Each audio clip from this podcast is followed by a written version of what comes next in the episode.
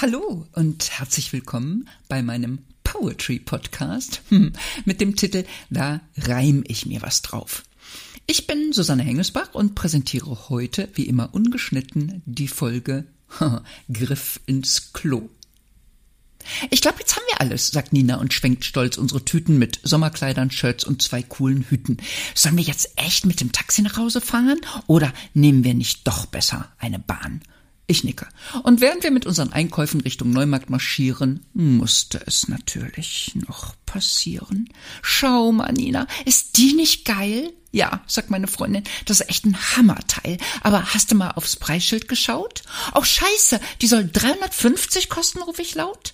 Wir schauen uns an und stimmen wortlos überein. Wir gehen trotzdem in den Laden rein. Der Optiker nimmt die Brille, als wäre es Blattgold aus dem Fenster, dirigiert mich ins Licht, schaut prüfend, lächelnd und sagt, die passt perfekt in ihr Gesicht. Ich rechne und denke, wenn ich mir die jetzt auch noch hole, habe ich für Italien kaum noch Kohle. Doch dann sehe ich auch Nina den Daumen heben. Denk dran, Liebchen, dass wir nur einmal leben. Am nächsten Morgen sitzt die neue Ray-Ban bereits auf meiner Nase, während ich auf der noch leeren Autobahn Richtung Toskana rase. Es ist erst seit wenigen Minuten hell. Nina murmelt auf dem Beifahrersitz. Fahr nicht so schnell.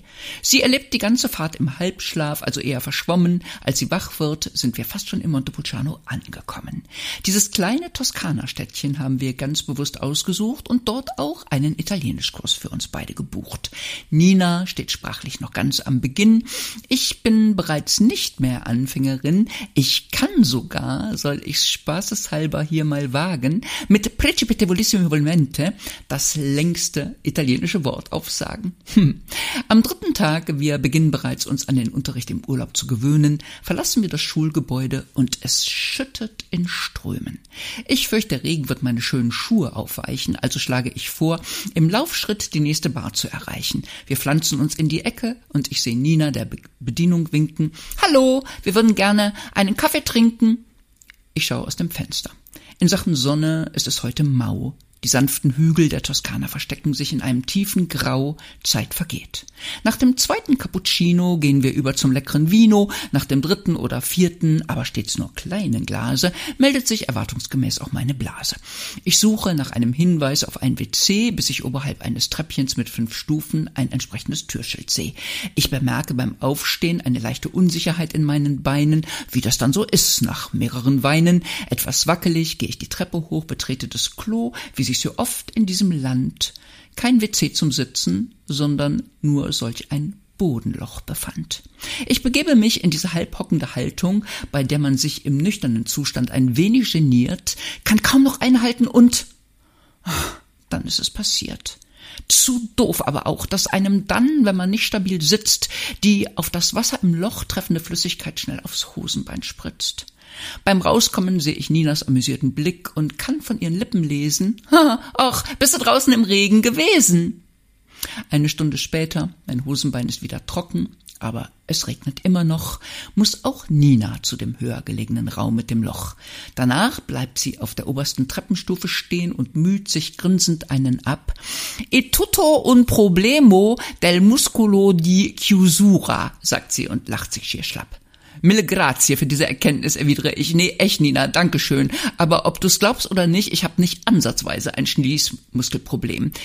Erst spät am Nachmittag hört endlich dieser Regen auf und wir laufen beide in Schlangenlinien und etwas zu laut redend heimwärts das steile Sträßchen rauf.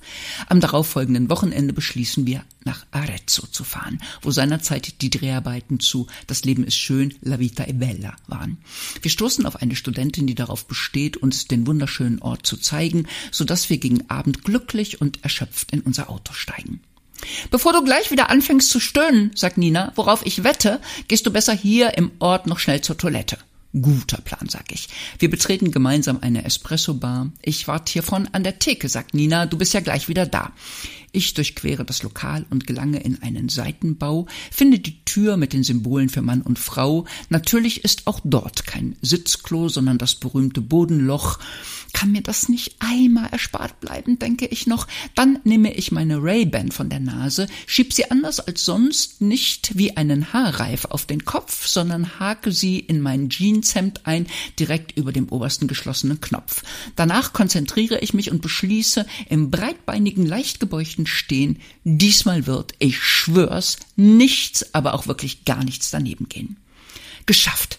Puh, ich beuge mich ziemlich weit vor, um die Klopapierrolle zu fassen zu kriegen, da höre ich ein Platsch und sehe meine tolle Ray-Ban unten in diesem Bodenloch liegen. Oh Scheiße, ruf ich, überlege hektisch, was ich mache. So viel Geld buchstäblich ins Klo zu werfen, wäre definitiv nicht meine Sache, also streife ich Ringe und Armband ab, schiebe den Hemdsärmel bis zum Oberarm hoch, halte die Luft an und greife beherzt in dieses Loch. Ziehe meine Hand sofort wieder weg, denn plötzlich setzt zu meinem großen Schreck ein automatischer Spülvorgang ein. Ich sehe, wie das Wasser kreisförmig wirbelt, brülle voller Entsetzen. Nein! Vernehme ein gurgelndes Geräusch, danach ist das Wasser wieder klar. Nur meine wunderschöne Sonnenbrille ist nicht mehr da, wo sie war.